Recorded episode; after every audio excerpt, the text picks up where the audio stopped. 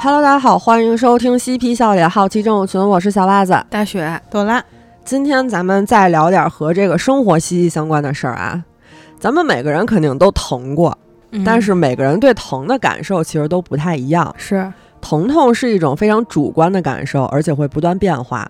那我们对于疼的理解到底有没有偏差？疼到底有没有等级之分？是否真的存在什么痛感高、痛感低这个说法？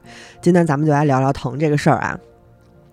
咱们先一块儿想象这样一个场景：我们在校园里和这个初恋吧，愉快的漫步，走到篮球场附近，突然之间，一个篮球正在往你这儿砸过来。此时此刻，你有两个选择：一跑，二接住它。那你会怎么选呢？跑吧，我是会蹲下，应该应该是把我对象挪我前头去。那你这人和大家不太一样，你比较操心。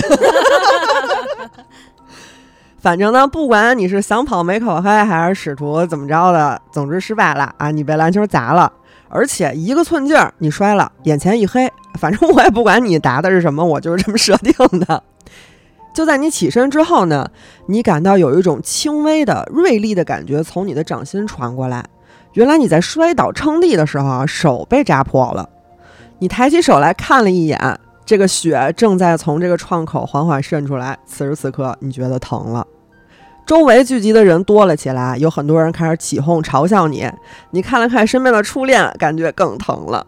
就在这个时候，上课铃响了，不得已，你这位初恋呢，自己先回到教室上课了。你只能独自一个人来到医务室找老师帮忙。当你独自坐在医务室等老师的时候，你想了很多：我会感染吗？我会死吗？你疼得哭了。这种疼痛其实还是挺奇妙的，因为你这个受的伤损伤程度是没有任何变化的，嗯，但是体验到的痛感是千差万别的。类似的体会还有很多啊，比如说上了一天班，累得要死，刚到家换完拖鞋，把脚趾头踢桌子腿上了。哦，哎呦，我操，剧疼啊！这有时候一寸劲儿能把指甲盖儿掀了能。疼哭了，有时候。我妈上个月刚把指甲盖儿掀了就因为踢到了我家沙发。又或者啊，这个你跟别人打架，让人划了一刀，啊，你在跟小伙伴儿面前吹牛逼的时候，你觉得哎，其实不怎么疼。关于疼痛误差这一点啊，我还找到一个特别有意思的例子啊，说是一九九五年的时候，有一个英国建筑工人从这个手脚架往下爬，然后快到底儿的时候，他就没有继续踏踏实实爬，就是非常自信的跳到了一块木板上。结果这个木板上有一颗十五厘米长的长钉子，哎漂呀，亮那不扎穿了？直接就扎进他的这个鞋里了。哎，这个小的郭当时惨叫一声，同事一看，我操，大事不妙啊，也不敢轻举妄动，就把这个木板子跟他一块儿送到医院了。啊正常，这是正确做法。对到了医院的时候呢，这小哥我都快疼的不行了，就是龇牙咧嘴，在那滋儿哇喊叫。然后医生一看也没办法呀，说那先给你上点镇定，先给你上点止疼吧，要不然我这没法进行啊。等他这个情绪稳定下来之后，医生小心翼翼的把他这鞋给切开，脱了下来，发现钉子是从他的两个脚趾头缝儿中间过去的，根本就 根本没扎着他。没伤到分毫。综上所述呢，咱们得到了一个结论啊，就是我们本来以为疼痛是组织损伤的一个衡量标准，事实上并非如此。受伤并不是疼的一个必要条件，大多数人其实都在被疼痛的假象欺骗着。关于人类的想法和感觉从何而来，这个科学家呀、哲学家呀、神学家呀都争论了好几个世纪。这个想法最后是让谁给推进了呢？就是笛卡尔。嗯，他认为疼痛源于人脑中的松果体，虽然说他这个想法是错的，但是当时他是把疼痛和大脑给关联起来了，并且将大脑和神经比作机器，引入了这个神经反射的概念。人体组织受损之后呢，这个神经以生物信号的形式把你受伤了这个信息呜呜呜传到你的大脑里，然后大脑解读了，说：“我操，我受伤了，我好疼啊！”然后你就开始疼了。四百年之后，这个英国神学家查尔斯·谢灵顿就完善了这个说法。他在皮下神经末梢找到了一种非常特殊的受体，叫伤害感受器，只对有害刺激物产生反应。伤害感受器被激活之后呢，会产生一个沿着周围神经系统向脊髓运动的这个神经脉冲信号啊，这个信号就是要提醒大脑有危险了。到达大脑之后，大脑翻译出来啊，一看危险危险危险，必须得让它疼一下，我得提醒它，你才开始疼。所以说，不是大脑接到了痛觉指令，而是大脑创造了痛觉指令。哦，比方说做手术打了麻药，这个麻药打完之后你就不觉得疼了，就是因为你的大脑被阻隔了。虽然你被切了，但是你的大脑无法再传递这个你现在有危险，你得疼一下的信号了。但是说实话，做手术你是不觉得疼了，打麻药能他妈疼死啊！怎么对啊怎么不打脑子上啊？有一根针过去了，大脑一看，我操，来了 为什么没有人回答我的问题啊？啊！什么问题啊？怎么不打脑子上啊？你死了就完了呗，你还打什么脑子上？那你就物物理麻醉。给你一闷棍。啊，嫌我烦了。那为什么我们感受到的疼在不同的场景下是不一样的呢？通过这个脑部成像研究显示啊，当人感觉到疼的时候，大脑当中很多的区域都被点亮了。首先是这个检测危险信号及其来源的这个区域，然后是操控焦虑和压力的区域，以及认知区域。这些区域都产生了不一样的反馈，导致每次的疼痛都是独一无二的。哪怕是同样的伤，在不同的情景下也会产生不同的痛感。所以说，疼痛并不是单纯的生物疼痛，而是生物加心理加社会的一个整体疼痛。对，有的时候就是你可能有点小伤碰了，你都自己都不知道。嗯，然后你看见它之后，我看见说，哎，我这怎么破了？然后开始觉得，哎呦，怎么这么疼啊？哎，那个来月经，就是嗯我刚开始没觉得我肚子疼，也没觉得不舒服。我一上厕所，哎，姨妈来了。等我提起这个裤子回到我的工位，我就立刻开始肚子疼。这个疼痛是一种感官体验，也是一种情感体验啊。情感和想法是可以影响我们感受到这个疼痛的程度的。咱们这个前扣带皮层，也就是在额叶这块儿，还是这块儿很关键的位置，它会实时监测身体传递给大脑的这个感官信息，嗯，并且持续监测身体的损伤和危险。还是拿我们刚才这个大脚趾头豆踢桌腿儿这个事儿举例子啊，你上了一天班儿啊，特别累，刚到家换完鞋，没走两步，嘎踢这桌腿上了。这个前扣带皮层检测到了，就会告诉大脑说：“哎，太危险了，这事儿啊要注意一下。”其实按道理来说，他发完信号，然后大脑说疼，哎，这个事儿就结束了。但是呢，前扣带皮层它没有继续停止工作啊，它会给这种疼找意义。这是什么意思呢？谢谢他。就是这是什么意思呢？大脚趾头踢到桌子腿之后呢，咱们不是疼完了吗？疼完之后，这个前扣带皮层，哎，继续工作，开始琢磨。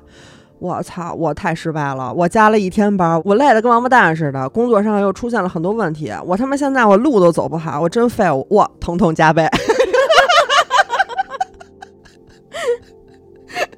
我知道他是负责给加戏的。对对对对对，加戏的。叫火上浇油。反正说白了，这个疼痛是当下这个场景当中投射出来的一个综合感受，它并不能完全代表你的伤情或者病情。伤病的严重程度和感受到的疼是成正比的。其实这个想法对于很多人来说一直都是真理一样的存在，就是觉得我这个伤我这么疼，肯定我伤的特严重，或者我这个伤的不那么疼，我就没什么事儿。这个时候是错的。一九三二年，美国精神病学家乔治记录了一个让他百思不得其解的病例啊。他这个病人呢是一位中年人，就是看起来平平无奇的，但是有一点与众不同的是，这个人身上有很多的伤，但是他从来没觉得疼过。无痛症。对，不过当时就是咱们对这种精神系统了解其实很少，呃，没有办法给这个中年人做出什么诊断。七十年之后，剑桥大学的这个基因学家伍兹教授呢，就又碰到了这样的情况。当时他正在巴基斯坦研究这个精神疾病啊，就听说北部有一小村里头有一个这个卖艺的小孩儿叫维纳德，这小孩天赋异禀，他就是赤脚在炭上溜达。然后还可以把各种武器扎进自己的这个胳膊腿儿，毫发无伤。因为好奇呢，这个伍兹教授就决定过去看看。与此同时，这个维纳德当时啊，为了跟自己的朋友显摆自己，哎，我不是天赋异禀吗？他就直接从房顶上跳下来了，摔到地上之后呢，站起来掸了掸土就走了。结果没走几步就立刻倒地，失去意识，直接死了。是不是肋骨戳进哪儿了？其实他就是他只是不会疼，不是刀枪不入。对对，是他就是感觉不到疼痛嘛，但是肯定就是下的时候伤到哪儿了，自己根本不知道。对，就是体内已经大出血血了嗯对。然后伍兹教授就知道这个消息之后呢，就赶紧联系了巴基斯坦的这个当地医生啊，就找到了这个小孩的家人，发现他们家啊有很多人也都是伤痕累累的，但是他们和纳维德不一样啊，他们感受不到疼，但是能感受到压力和温度，哦，也就是说这个烫对他们这儿来说是不行的。哦，嗯，他们家族里也有一些，就是其他人和这个纳维德一样，是连压力和温度都感受不到的人。这些人无一例外，全都没有活过成年。他在感受不到疼痛的时候，他对危险的感知就也就没有。对，而且他会无限的作。对，那他们这个就是基因遗传的，他们属于是呃。对。伍兹教授当时就分析了他们家这个脑部扫描和神经活检报告啊，当时没发现什么异常的东西。但是当伍兹教授开始分析他们的 DNA 的时候，就发现他们的这个 SCN9A 这个基因发生了突变。这条基因编码就位于支持皮肤和内部器官生命活动的这个神经里，它是这个伤害感受器这个灵敏度的一个手柄吧。这种突变就导致了伤害感受器的这个灵敏度归零，所以他们感受不到这种刺激，也没有办法提醒大脑说遇到危险了，大脑呢也就不会反馈给他们这个疼痛。体内有这种变异基因的人被称为先天性无痛症患者啊。当然，这个事物都有两面性。红斑性肢痛症就是相反的变异，这个患者会常年处于极度痛苦的状态，哪怕只是轻轻就是你碰他一下，他都觉得非常痛苦。我靠，那这怎么怎么生活呀？自杀呗。他老这么疼，他没法这种太活呀痛。苦了呀！对，就是这个没有办法，你这个基因的问题啊，我不能想象，嗯，或者就是把你的大脑阻隔，那你这个人活着也没有什么意义了。说到这儿，可能会有人萌生一种想法啊，就是如果说我也感受不到疼就好了，先醒醒。对于我们来说，这个疼确实是一种非常不好的体验，但是它存在的意义其实就是为了提醒我们有危险了，咱们得保命了。报警的用来。对，不过在有些时刻，大脑呢也是会给出一些特殊的指令，帮你规避掉这个疼痛的感觉。比如，之前游戏那期时候我不是讲过一事儿吗？就是我跟家那个一边抽烟一边打英雄联盟。哦 转移注意力。对，对啊，烟烫大腿根儿，掉大腿根儿上燃烧了一会儿，但是当时团战太激烈了，我就没管。等打完这把之后，反正就是这个打滚儿，抱着腿打滚儿。这个其实就是一个非常典型的例子啊，就是简而言之，我当时是沉浸在了另一个世界里，就阻挡了大脑产生痛觉。我当时只是觉得腿有点不对劲，但是没有时间去想到底是怎么回事儿。当我从另一个世界抽离回到现实之后呢，我立刻疼了。哼你人还怪好嘞。我人还怪好嘞，大脑还怪好嘞。我们的大脑在下达指令之前，它是会在颅内开会的。就是当你聚精会神的做一件事儿的时候，大脑其实会过滤掉一些与这件事儿没有关系的事儿。额叶比较小的就除外啊，这个我们上次讲拖延症的时候说了。哦我以为是全部的脑子都用来玩游戏，没有功夫管它疼不疼呢。没 有没有。打个比方，就是，嗯、当咱们在认真工作的时候，其实咱们的大脑会过滤掉一些周围的杂音。你隔壁同事就是起来接水，可能有时候你都注意不到。当然，这种杂音也是包括疼痛的。这种事儿在那个战火纷飞的那些年代发生的特别多，很多电影都拍过。有些战士在打仗的过程当中腿被炸没了，但是当时没有注意到，也没有痛感。等看到腿没了的时候，才开始觉得疼。这个情况也是真实发生的。很多人都说这个是因为在这种紧张刺激的场景之下，这个肾上腺素分泌抑制了这个痛觉，但其实不是这样的。我们刚才讲的这个疼痛啊，它是一种保护机制，让我们知道，哎，危险来了，避免再次受到伤害。这次你得长点记性，对吧？嗯不过这个仅适用于咱们普通的日常生活，在战场上，士兵的腿被炸没了，大脑考察了一下这个视觉和伤害感受器获得的信息之后，立刻哎召集大家开了一小会，说目前咱们现在面临两个问题，第一就是咱们这个老板受伤了，第二咱们这个老板还面临着枪林弹雨的这个生命危险。如果此时此刻咱们提示老板受伤了，那他疼了，他可能就走会不了了。哎集中注意力，他先去顾他那条腿了。嗯，如果我不告诉他呢，他就能集中注意力先撤。去生存，看看有没有机会生存下来。嗯嗯，那生存的这个优先级必然是大于呃先治腿的，所以大脑做了一个决定，活着比腿重要，对，就直接把这个你腿坏了、你腿疼这个信号给掐断了。掐断了，屏蔽掉了，就是让这个士兵能专心对敌。哦，我的大脑背着我对干了这件事儿。对，你是不知道的，因为他们就是开会开的很快嘛，也速战速决这块。然后神经元快速串了一下。对对对，那当放松下来之后，拉鸡巴倒，放松下来之后，这个大脑才会解除这个限制，告诉他你赶紧看看您这腿吧。血流不止了。所以说，大脑会根据这个情境自己设定这个疼的程度。在我们专注另一件事儿的时候，有时候痛感是会被降低的；在面临这种生死存亡的时刻，这个痛感甚至是可以归零的。接下来咱们要讲的是这个大脑更牛逼的设定啊，朋友们，请回顾一下上次朵子在性教育那期给大家讲的 SM，这个绝对是纯纯跟人体作对的一种体验。痛苦和快乐并不是对立的两极，疼居然可以使人愉悦。打一个能过审的比方啊，这个比如说呃一场足球赛，这个对方球员闷出一脚，这个球朝着球门就去了，这个时候你挺身而出，用身体拦住了这个球，哎，全场为你欢呼啊，高喊你的名字，你觉得我操这脚挨真值，哎，对了，哎对了，当时这个内心充斥着喜悦和满足，啊，哎，比赛结束了，你也满心欢喜，准备去参加这个庆功宴。突然，对方球员又朝着你闷出一脚，哎，这一脚挨上，疼的当场去世，恨不得。同样的一脚，它可以产生两种不同的极端感受，真的太奇妙了。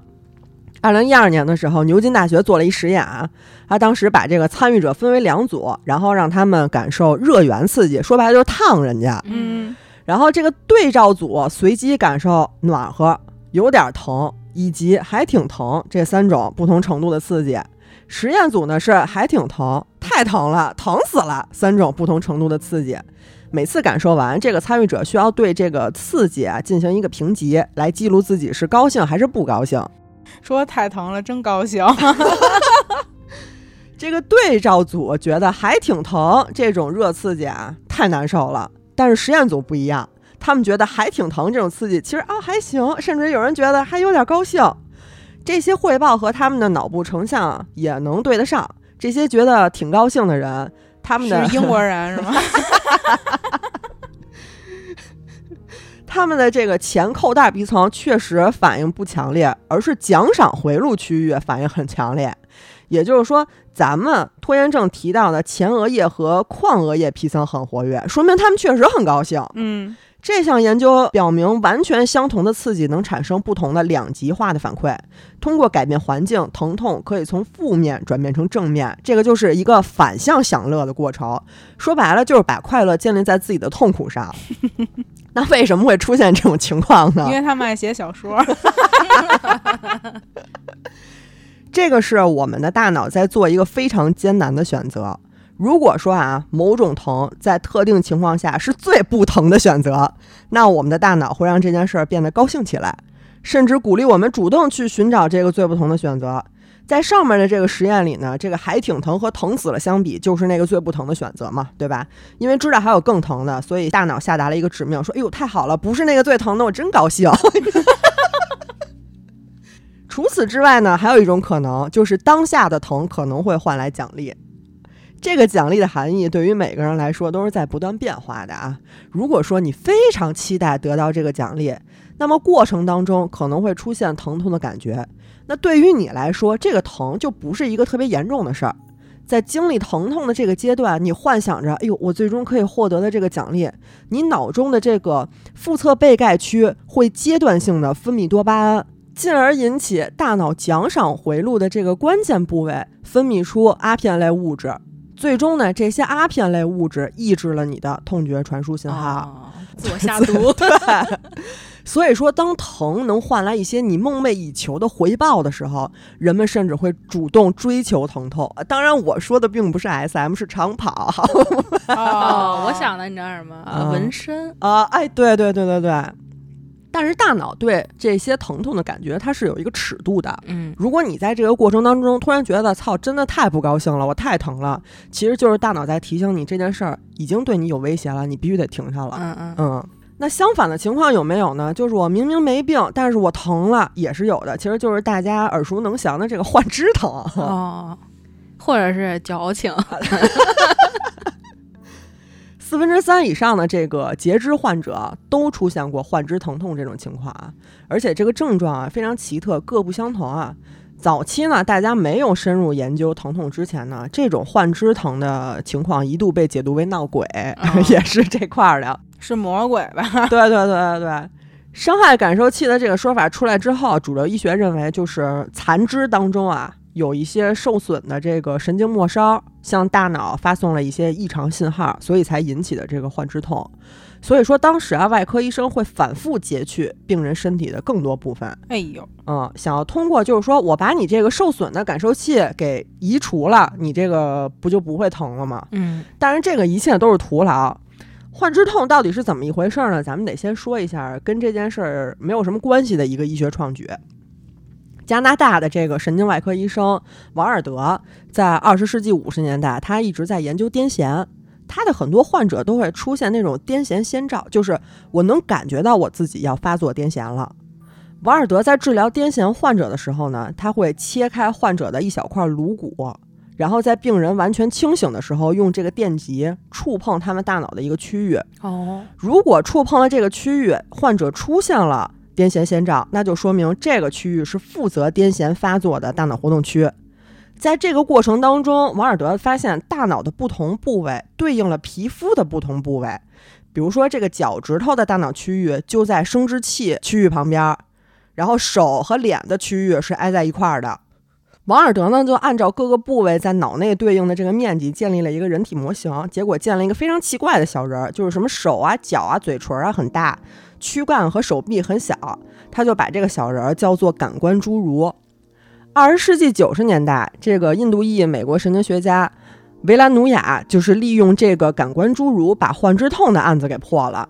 他在研究幻肢痛的时候就想啊，说幻肢痛有没有可能不是残肢的这个神经受损引起的，而是大脑重塑引起的？就是说，原本的这个肢体消失了之后，大脑重新绘制了一个感官侏儒出来。嗯哦，为了验证这个猜想，他评估了一个病人。这个病人是车祸之后呢，把这个左手的小臂给截了，但是他老觉得自己左胳膊痒痒，他已经没有小臂了，他就觉得痒痒。那你是什么东西在痒痒？这个维兰努亚就拿了一根棉签儿戳了戳这位病人。刚开始啊，戳哪儿都没事儿，在戳到脸蛋子的时候，这个病人突然觉得自己失去的这个左手有反应了，呃哦，有点痒痒。这个维兰努亚又试了几次，发现病人的这个脸部特定区域对应着他的患肢区域，他就推断啊，就是说这个病人身体他不是失去了左手吗？对，原来负责手的这个区域，他不就没有了负责了吗？这脑子这块儿，找一地儿上班的，他就成了一片空地了，对吧？呃，隔壁负责脸的这个区域呢，就把这空地给占了。哦，啊 就等于说项目被公司砍了，剩下的人又不能给人家裁了，所以就分到了别的部门儿。然后许多这个下肢被截去的人，他会发现自己的这个残肢成了一个性敏感区域，其实就是因为脑部生殖器区域就开始侵占下肢的区域，这两个部位也是挨得很近的。离着近啊，对，很快呢，这个维兰努亚就利用脑部成像确定了这一点啊，就研究表明，没有出现过患肢痛的病人，他的大脑当中没用的空地也没有被人占了，就一直空着呢。而出现幻肢痛的病人，这片空地在触碰隔壁区域的时候就出现了反应。后来的几年，这个呃维兰诺亚就评估了数百位截肢者，总结出来一种模式啊、呃就是有些人觉得自己被截的那部分，它不是没有了，而是动不了了，被固定住了。哦，因为很多人在截肢之前，他们都是长期打绷带或者打石膏的，然后大脑在截肢之后呢，就把这部分信息给保留了，就是脑子里残存的意识告诉他，因为被打石膏的时候不是也基本上没什么太多感受了吗？嗯然后他截肢之后，他就把这部分记忆给保留了，就是告诉自己我没有被截肢，我只是还在打石膏。嗯，哦，嗯，所以说在病人的这个意识里，他的肢体是还存在的。但是同时，他这片空地不是被隔壁区域给侵占了吗？嗯，所以说，在隔壁负责的这个位置出现反应的时候，他的幻肢也就出现感觉了。基于这一点呢，呃，维兰努亚就发明了一个设备啊，这个设备是一个中等大小的一个盒子，然后这个盒子上呢开了两个洞，然后可以让人把手臂给伸进去，通过一面镜子，没有手臂的那一边可以折射出自己这个健康手臂，等于说，比如说左手没有了。然后右手还有，两边一块伸进去之后，你这个左手没有这边，其实映射出来右手的这个比较健康的这个手，然后你就能出现一种感觉，就是我的左手还在。哦，嗯，这个看起来非常简单，但是非常有用啊。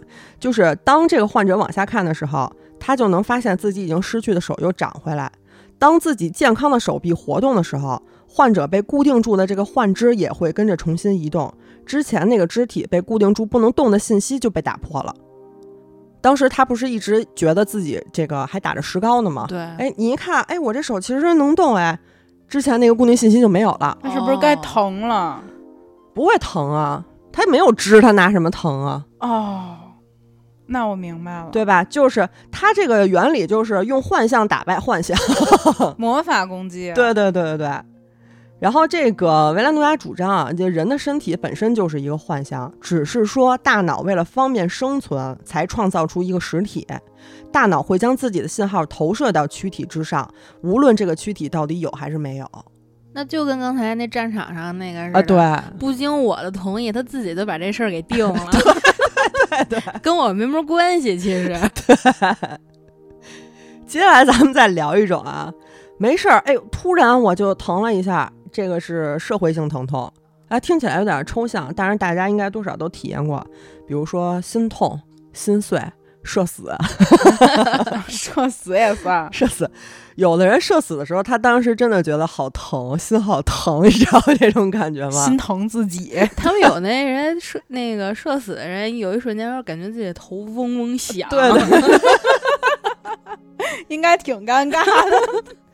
这种感觉，它已经突破了一个心理范畴，催生出了真实的痛感。二零零三年的时候，加州大学洛杉矶分校的这个研究人员在一项独创的这个交互式游戏里就发现了这一点啊。他们当时设计了一款游戏叫 Cyberball，是一个传球游戏。然后校内的本科生呢就是参与者，他们在玩游戏的时候会接受这个脑部扫描。哎，这游戏是这样的，就是参与者他每个人单独进入这游戏，进去之后呢，他在这个游戏里头会遇见另外两名玩家。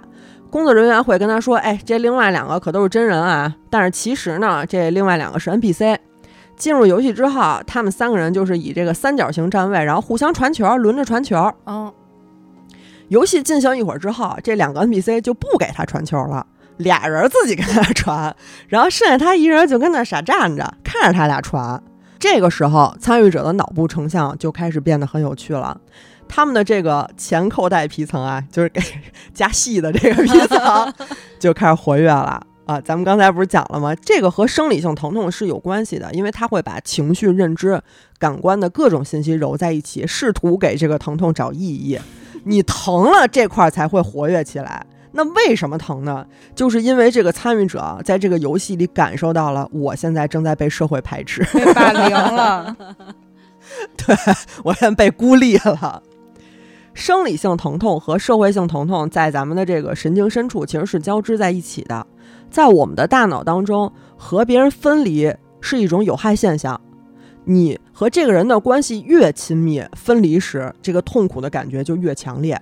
而疼痛的本质就是为了保护我们，制造一些不愉快的体验，驱使我们趋利避害，以后长点记性。所以说，我和别人分开这个东西在大脑里也是一个有害现象啊！我得提醒你，我怎怎么提醒你呢？你疼一下吧。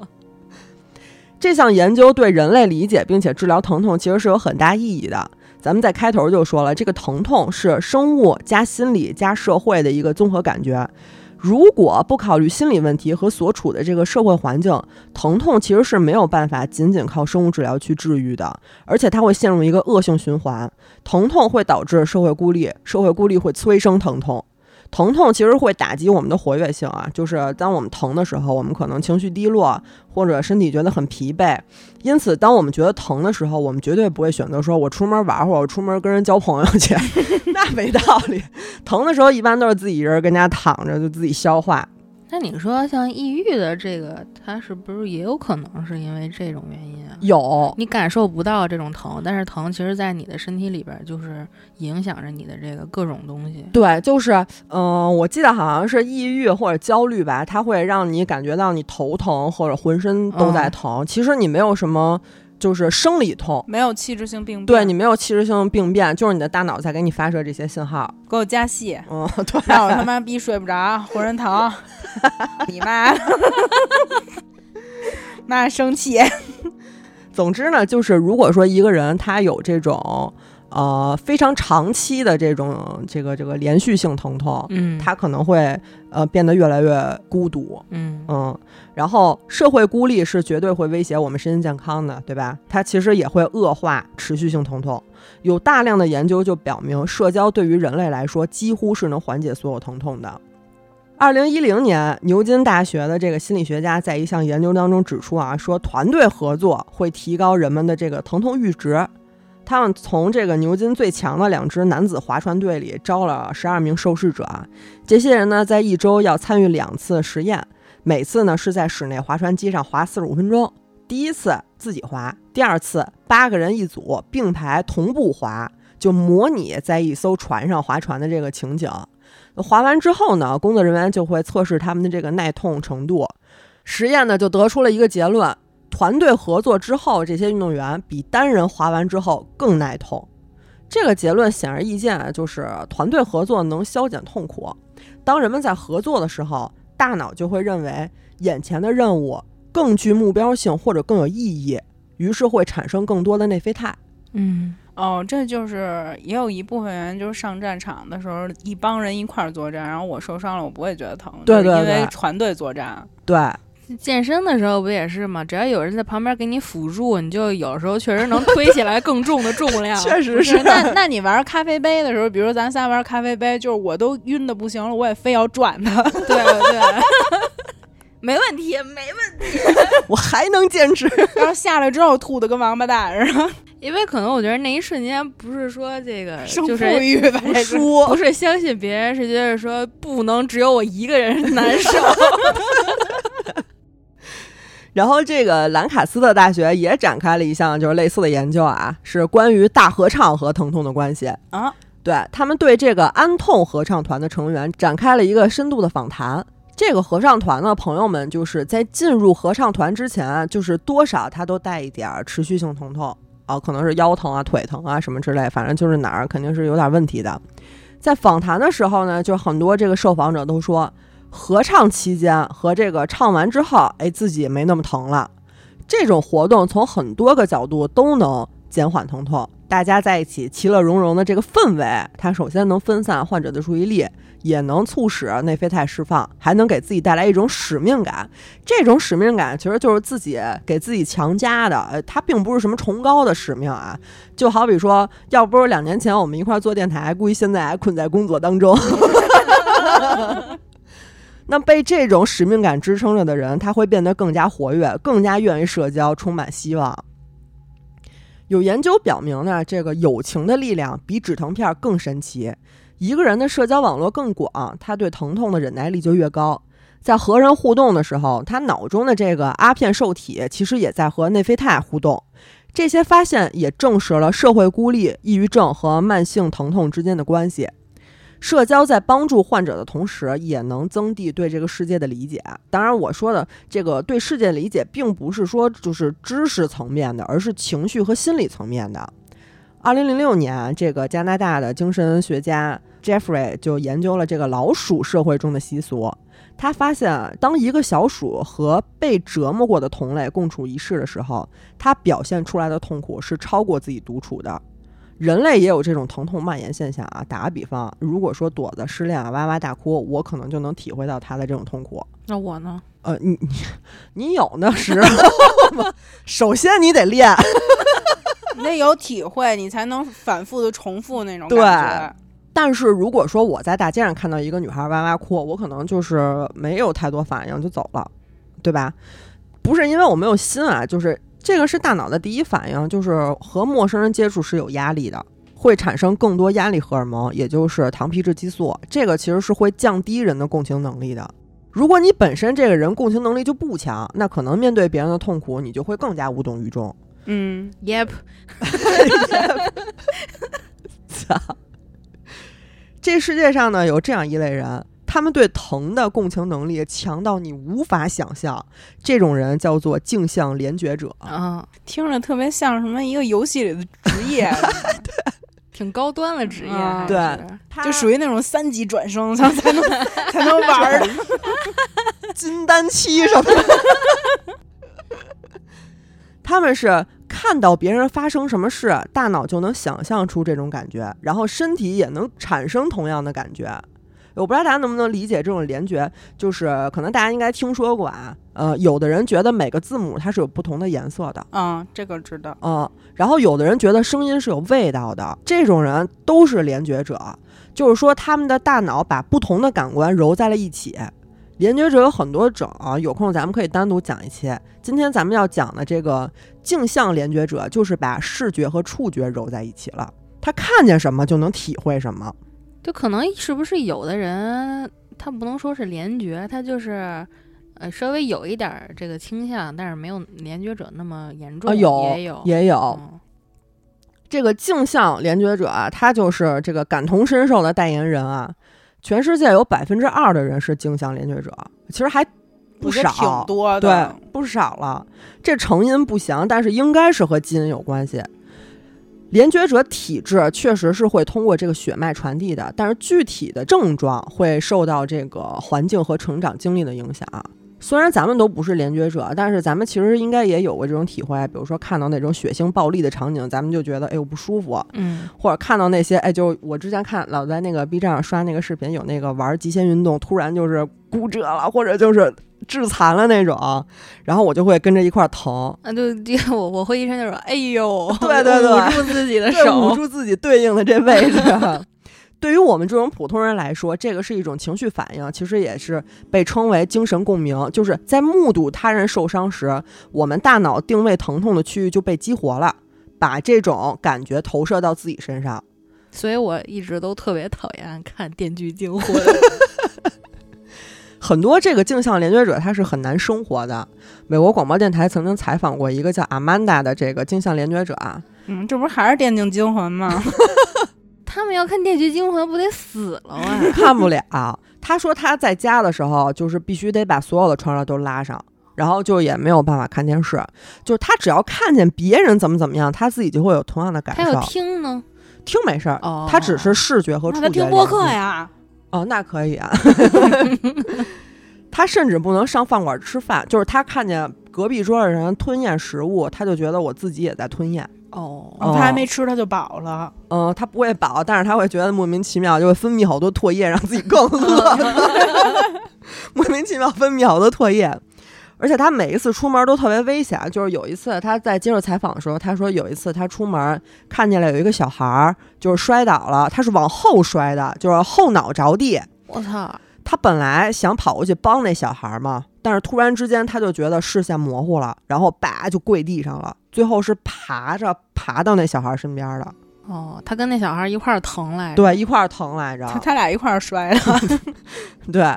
然后就是很多镜像联觉者，他没有办法生活，是因为他没有办法区分自己和别人，哦，嗯，就导致这个生活处处受困嘛。就是他不知道这个痛感来源到底是我看见的东西，还是我真的怎么怎么样了。但是有一个问题，如果这个疼痛是他没有概念的，他怎么知道那个人就是受了伤会有什么感觉呢？呃，就是我我当时看那个有一个镜像联觉者，他是一个男性，嗯，然后呢，他看到了生孩子，哦，啊、他看到生孩子的时候，他他能感到那种开指的疼痛吗？他感觉不到，但是他感觉他肚子非常难受，哦，哦，就是也是在自己想象的范围之内对，就是在自己想象范围之内。哦，嗯然后这个就我刚才说这个男性这个精神领域者啊，他非常不一般，他当了一个 doctor，他成了、成了一个医生，就先切别人，非常有勇气的一件事儿。他是不是疯了？哪科的？神经科？哦，那幸亏不是外科他要是。外科的好有意思，你能当个人吗？你说这些话，脑科也行。天天开自己，没给人留条活路。但是你说他，嗯、如果当医学生的时候，他要解剖，他会跟动物连感吗？这个不太确定了。嗯，他会，他反正会觉得难受。哦，嗯，就是他这个人，他的联觉程度应该还不是那种特别特别强啊。就是这个人叫乔尔，然后他是毕业于哈佛大学的，现在是一个这个！他是一个神经科学家。在他申请医学院的时候，他本来觉得自己没有这种问题啊。他们想着那么少人，怎么可能是我呢？我觉得啊，就是他平时就是能看到的这些不会受太重的伤，哦，所以他感觉没有那么强烈，可能就是哎我拍你一下什么之类的，正常朋友打招呼，从小到大，他没有说真正的发作过，特别严重的发作过。嗯。对，所以他当时觉得自己没事儿，不就是是一挺正常一人，但是他在第一次看到病人去世的时候就崩塌了，哦，嗯，当时他看到医生在给这个患者做胸外按压，然后他当时的感觉就是肋骨快断了。他自己直接被摁在了医院的地板上，哦，然后身体一次又一次在按压下变得弯曲，然后他就感受特别具体。他说他当时觉得空气只能通过这个呼吸机挤进身体，体内很空虚，却又在拼尽全力吸取每一丝氧气，感觉自己像是死了，但是并没有死。就这个时候，他才意识到自己和别人可能不太一样。那挺恐怖的这事儿。对，然后呢，他就研究了很多方法，最后是通过正念法就区分自己和他人。虽然说就是不可能完全区分的特别明白，但是不会影响他正常生活。虽然说就是看到患者痛苦，就或者说是看到这个病人被手术刀划开，对他来说确实是挺不舒服的。嗯，但是这个其实也能帮助他和患者共情。但是说实话，就算是咱普通人看见被划开，也也非常不舒舒服 确实确实。然后有的时候他还能利用自己这个精巧联觉者的这个体质吧，能找到更加细微的线索给患者看病。但是他一辈子都当不了一名外科医生，一辈子都当不了。那讲了这么多呢，大家应该多少也能知道点这个抵御疼痛的方法啦，比如说转移注意力，或者就是多多社交，靠友情的力量治疗自己或者他人。我的朋友只会让我更疼。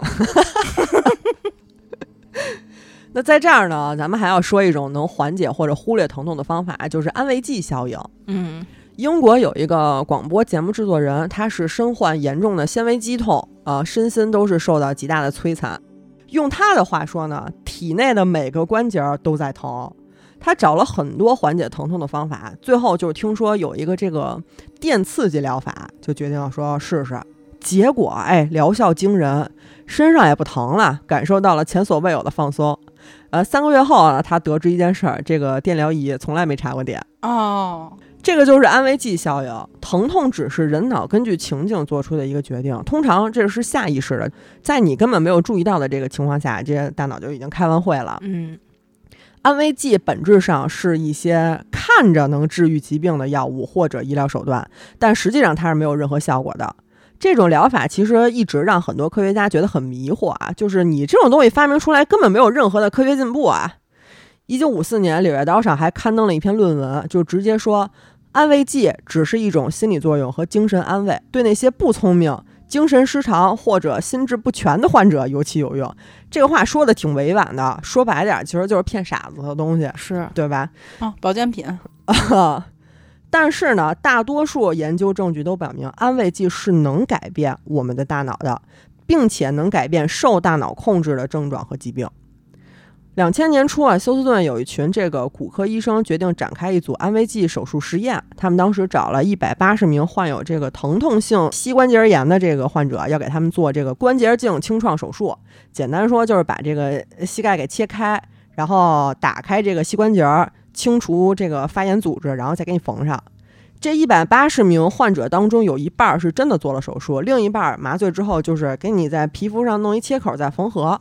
结果呢，两组患者手术的效果都很好，腿都不疼了，一口气儿能上六楼了。两千零四年，哥伦比亚大学的托尔团队想用这个神经成像技术，看看这种安慰剂效应到底对人脑有什么影响。